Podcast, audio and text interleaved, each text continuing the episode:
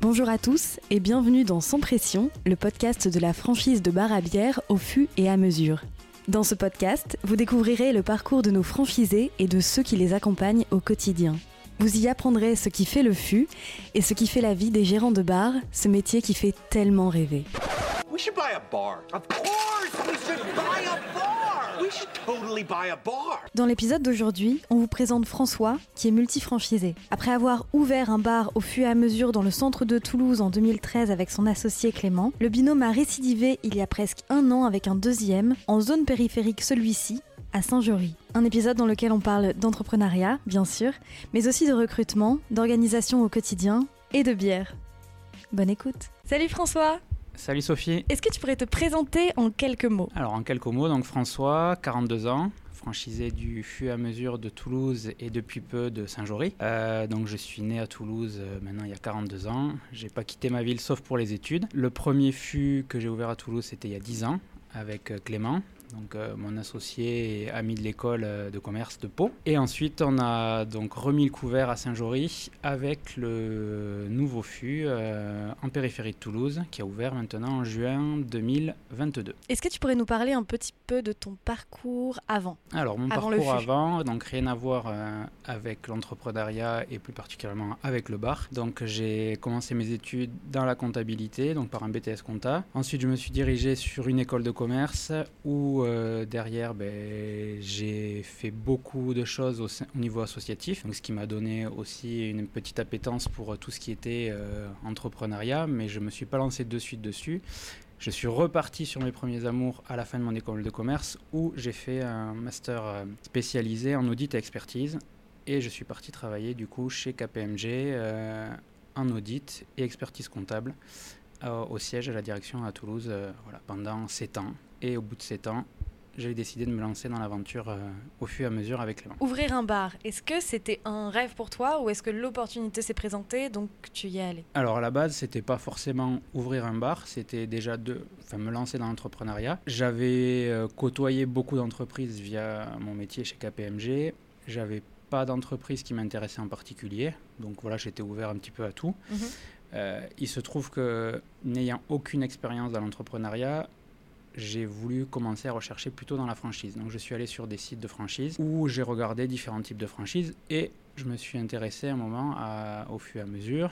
Et il se trouve que Clément, euh, donc mon associé, était aussi euh, ami d'enfance avec les créateurs. En fait, ça a été un concours de circonstances où on s'est retrouvé à Toulouse. Et il m'a dit j'ai un projet, il ne voulait pas m'en parler. Je lui ai dit moi aussi je suis en recherche. Et il se trouve que c'était le même projet au même moment. Le destin quoi. Voilà, donc euh, il, se- voilà, il se trouve qu'on s'est dit, bon, ben, on va en reparler euh, à tête reposée un petit peu plus tard, et, voilà, et on s'est lancé là-dedans.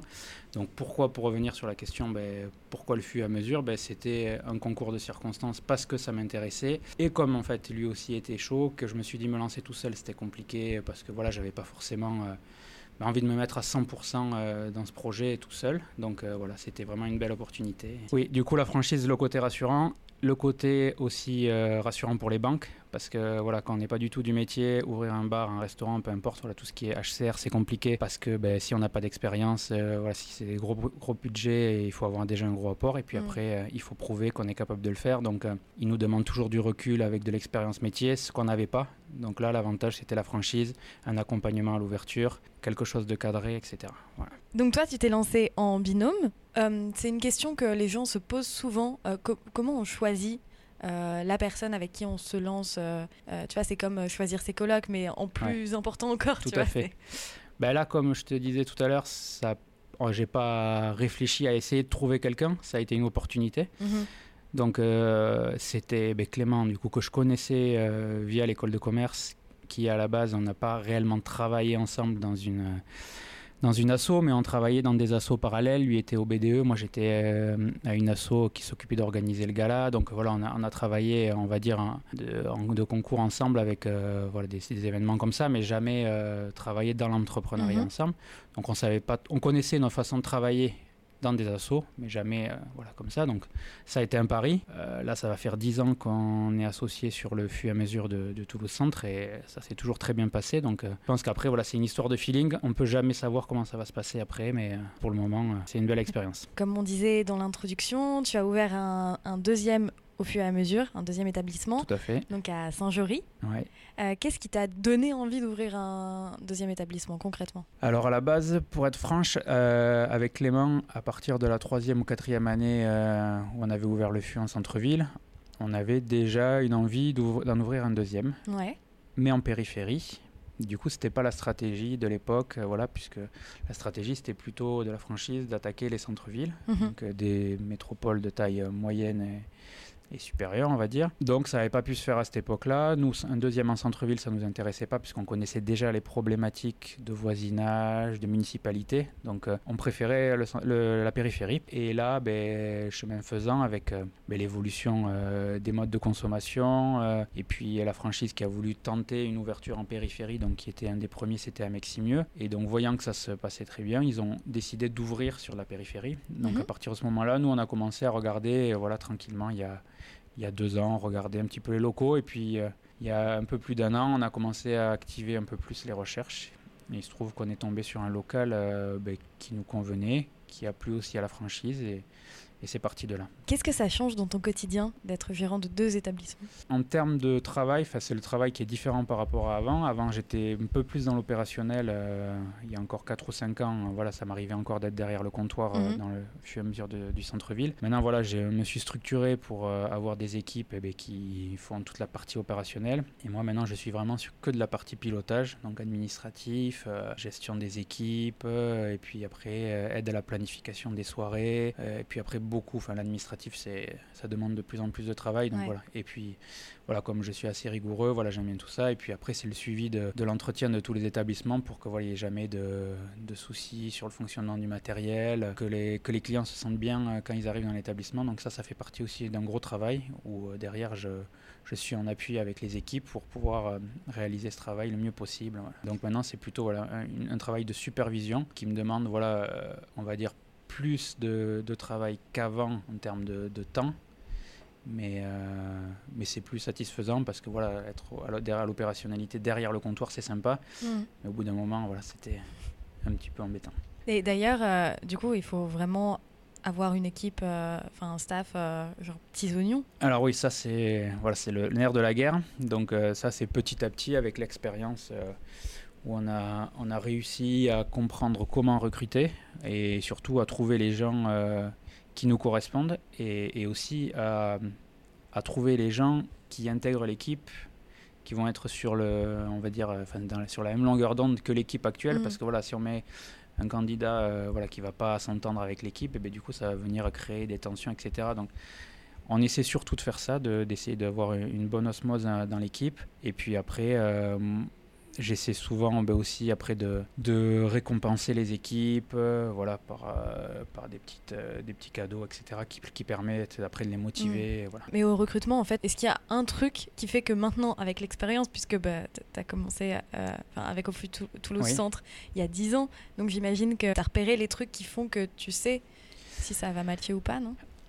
Alors, j'ai c'est pas... l'instinct Voilà, c'est ce que j'allais dire. J'ai pas, euh, ouais, j'ai pas d'indicateur qui me permette de dire ça va être celui-là ou celui-là. Ça va être plus au feeling et ça va être voilà une histoire d'instinct où je vais le sentir ou pas le sentir. Et j'arrive aussi maintenant plus à voir même euh, quand une personne écrit euh, une lettre de motivation, que je Mhm. vois un CV et tout, j'arrive à, on va dire, à faire un premier tri là-dessus. Chose qu'avant, euh, ben, je prenais trois ou quatre CV, je faisais des entretiens, on faisait des essais. Là, maintenant, j'arrive à, à me dire voilà ce CV-là, je vais le retenir, je fais passer l'entretien et direct derrière, je sais si je peux le mettre à, à travailler ou pas. Voilà. C'est, mais c'est quelque chose, voilà, je peux pas, je peux pas l'expliquer. C'est venu petit à petit et voilà, je pense que pour le moment, ça se passe plutôt bien et euh, j'espère que ça va continuer comme ça. et- Euh, C'est quoi les avantages d'être franchisé au fur et à mesure? Alors les avantages d'être franchisé au fur et à mesure, ben, c'est, je pense que c'est comme toute franchise. Déjà, c'est d'avoir un accompagnement euh, ben, euh, au jour le jour sur plusieurs choses. Donc on va revenir sur la partie com qui pour moi est quand même une grosse partie. euh, voilà, pour avoir tous les supports, euh, c'est, quand même plus pratique que de passer par une boîte externe. Euh, L'avantage après aussi, c'est d'avoir un, un système euh, de service de, de bière directement sur table, un système d'iPad, de commande, etc. Donc euh, ça, c'est l'avantage de la franchise au fur et à mesure, Mhm. qui du coup est un, un avantage concurrentiel. Donc euh, c'est aussi quelque chose ben, qu'il faut mettre en avant. Donc euh, c'est voilà, c'est aux équipes de le faire. Mais voilà, ça c'est l'avantage d'être franchisé au fur et à mesure. Après l'avantage c'est d'avoir une notoriété. Donc euh, voilà, la notoriété, il faut qu'elle se crée, donc on y participe tous, Mhm. donc euh, tous les franchisés euh, y participent. Donc euh, voilà, petit à petit, on sent ben, voilà, une reconnaissance de la marque. On en est encore qu'au début, parce que voilà, les établissements, il y en a une trentaine en France. Donc voilà, on connaît maintenant un petit peu l'envie de la franchise de développement. Donc voilà, c'est quelque chose euh, qui est aussi positif, parce que ça permet aussi d'avoir de créer une notoriété, de créer une émulation client et de créer aussi un réseau, un maillage national où les, où les gens, mais quand ils changent de ville, ils savent qu'il y a un fur et à mesure dans Ouais. la nouvelle ville où ils vont pouvoir aller. Est-ce que tu pourrais nous raconter ton plus grand moment euh, de joie euh, en tant que, que franchisé? Plus grand moment, ça a été la finale de la Coupe du Monde ou de l'Euro. Euh, attends, c'était Coupe du Monde, ouais, Coupe du Monde. euh, 2018 2018, où on avait fait, je crois, le plus gros chiffre historique à l'époque euh, avec Clément. Voilà, C'était euh, voilà, un super bel événement qu'on avait organisé euh, avec un grand écran dehors, etc. Donc ça, c'était notre, ouais, mon plus beau souvenir au fur et à mesure. Et puis après, ça a été les... Ça a été toutes les années voilà, où on a travaillé avec Clément à fond. Est-ce que tu aurais un conseil à donner aux gens qui voudraient se lancer dans la franchise, mais qui, qui ont encore, enfin dans la franchise et surtout dans au fur et à mesure, Ouais. mais qui ont encore euh, quelques doutes, enfin qui, qui n'osent pas ceux qui se dirigent vers la franchise au fur et à mesure, je pense, ben, s'ils sont arrivés là, je pense qu'il faut qu'ils n'hésitent pas une seconde s'ils Mhm. ont envie d'ouvrir un établissement de nuit. Parce que si c'est voilà, si c'est déjà une envie d'un établissement de nuit, euh, ils le regretteront pas parce que ça permet déjà de vraiment gagner beaucoup de temps dans la création d'une entreprise. Euh, ensuite, le concept en soi euh, est vraiment top, donc ça permet euh, vraiment de- de- d'aller chercher des clients euh, facilement et puis ça permet d'avoir une attractivité différente des bars classiques. Euh, et puis aussi, il y a les avantages en termes de masse salariale, il y a les avantages euh, en termes de hum, sélection des fournisseurs, avec négociation des prix, etc. Donc euh, voilà, c'est pour moi, voilà, c'est quelqu'un qui va se diriger vers au fur et à mesure, il ne faut pas qu'il hésite. Et c'est une façon de pouvoir se lancer dans une affaire euh, d'établissement de nuit avec euh, pas mal de sécurité et puis l'accompagnement qui va derrière hein, pour ce genre d'établissement. Et j'ai une dernière question. L'ultime bière à tes yeux à goûter au fur et à mesure À la base, avant d'ouvrir le fur et à mesure, Mhm. petite anecdote, euh, j'étais pas du tout connaisseur de bière. Voilà, je buvais euh, Heineken ou voilà comme ça avec des potes devant les matchs de foot ou rugby. Dans les bars, je prenais ce qu'il y avait, j'avais pas de voilà d'appétence particulière. Il se trouve que ben, chemin faisant, avec, euh, en ayant un bar, en découvrant les bières avec Clément, etc., j'ai appris à découvrir les bières. À la base, j'aimais pas forcément les bières trop amères. Donc euh, maintenant, euh, mes coups de cœur, ça va être plus pour une brasserie locale, qui Mhm. est la, la brasserie Icebreaker, qui est une brasserie qui est à Montrabé, donc à côté de Toulouse. Parce que du coup, j'aime bien ce style de bière maintenant, parce que moi, c'est des bières des IPA maintenant. Et j'aime bien parce que ben, y a le côté amer, mais qui est contrebalancé par un côté, donc ça peut être fruits exotiques, Ouais. etc. Donc euh, voilà. Donc c'est cette brasserie que, voilà, qui est mon coup de cœur euh, à l'heure actuelle, et, et cette typologie de bière aussi, les bières IPA, que, Les craft IPA voilà, que les craft IPA que je ne connaissais pas à l'époque, qui m'intéressaient pas forcément, et voilà, petit à petit, je me suis fait, je me suis fait le palais, on va dire. Super. Est-ce qu'il y a une question euh, que je n'ai pas posée mais à laquelle tu aurais aimé répondre? Non, non, facile. La dernière question que tu aurais pu me poser, c'est si je souhaitais ouvrir un, Un troisième un troisième. Allez Donc euh, voilà, c'est pas, on n'est on n'est pas fermé avec Clément. Voilà, on, on- on pense même y réfléchir euh, d'ici pas longtemps. Voilà, si, euh, si Saint-Jory, l'aventure de Saint-Jory se passe bien cette année, euh, voilà, Mhm. ça sera éventuellement un projet euh, à court terme si, si les banquiers l'acceptent et, et si on trouve un local. Ce serait top. Voilà. Merci François. Merci à toi, Sophie. À bientôt. À bientôt. Merci d'avoir écouté cet épisode et merci à François d'y avoir participé. Sans pression est un podcast de la franchise de bar à bière au fût et à mesure. Pensez bien à vous y abonner sur votre application d'écoute préférée et à nous mettre 5 étoiles et un commentaire. N'hésitez pas à nous suivre sur Instagram, at au fût, ou sur LinkedIn. Et si vous êtes tenté de rejoindre notre aventure, envoyez-nous un message via au et à mesure.fr slash la trait d'union franchise. À bientôt!